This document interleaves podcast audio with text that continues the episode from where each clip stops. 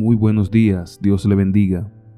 Hoy tenemos la reflexión titulada El Dios fuerte y celoso. Éxodo 24 dice, No te harás imagen ni ninguna semejanza. ¿Qué opinas del hombre o la mujer a quien, estando casado, le gusta conservar y contemplar de vez en cuando fotografías y cartas de alguna relación pasada? ¿Crees que es una respuesta satisfactoria decir que lo hace porque le ayuda a mantener su relación actual más viva? Seguramente este argumento te parece inadmisible o incluso enfermizo, al igual que me lo parece a mí.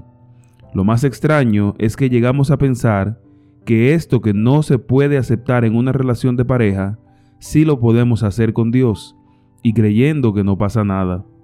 Con esta mentalidad demostramos tener poco conocimiento del carácter del Creador. Para ayudarnos a salir de esa ignorancia, tenemos el segundo mandamiento. En el segundo mandamiento, Dios nos está diciendo, Hijo, hija, tú y yo tenemos una relación de amor. El amor que te tengo es fuerte. Para mí eres lo más importante. Por eso quiero recibir ese mismo amor de tu parte. Esta es la razón por la que no quiero que te estés haciendo en tu mente imágenes ni estés guardando cuadros o representaciones de cosas o personas ajenas a mí. Esto no es saludable ni correcto, porque yo soy celoso.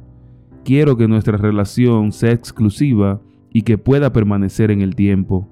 El segundo mandamiento nos demuestra un retrato del Dios que ama y quiere ser amado con reciprocidad y exclusividad.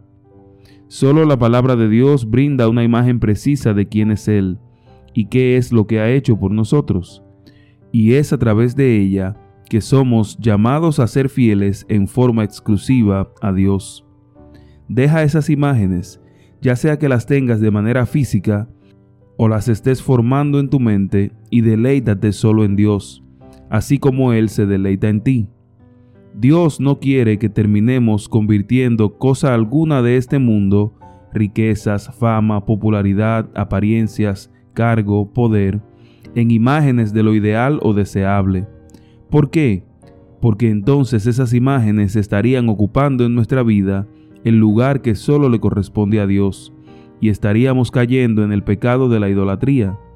Aun cuando estas imágenes puedan tener un componente religioso o espiritual, Dios dice a sus hijos, nuestra relación es personal, directa y real.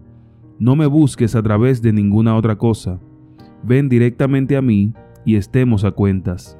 Confía en que yo te amo y estoy esperando por ti para ser tu Dios, único y exclusivo. ¿Qué le respondes? Este es el devocional tomado del libro Así es Dios, escrito por el pastor Roberto Herrera. Dios le bendiga.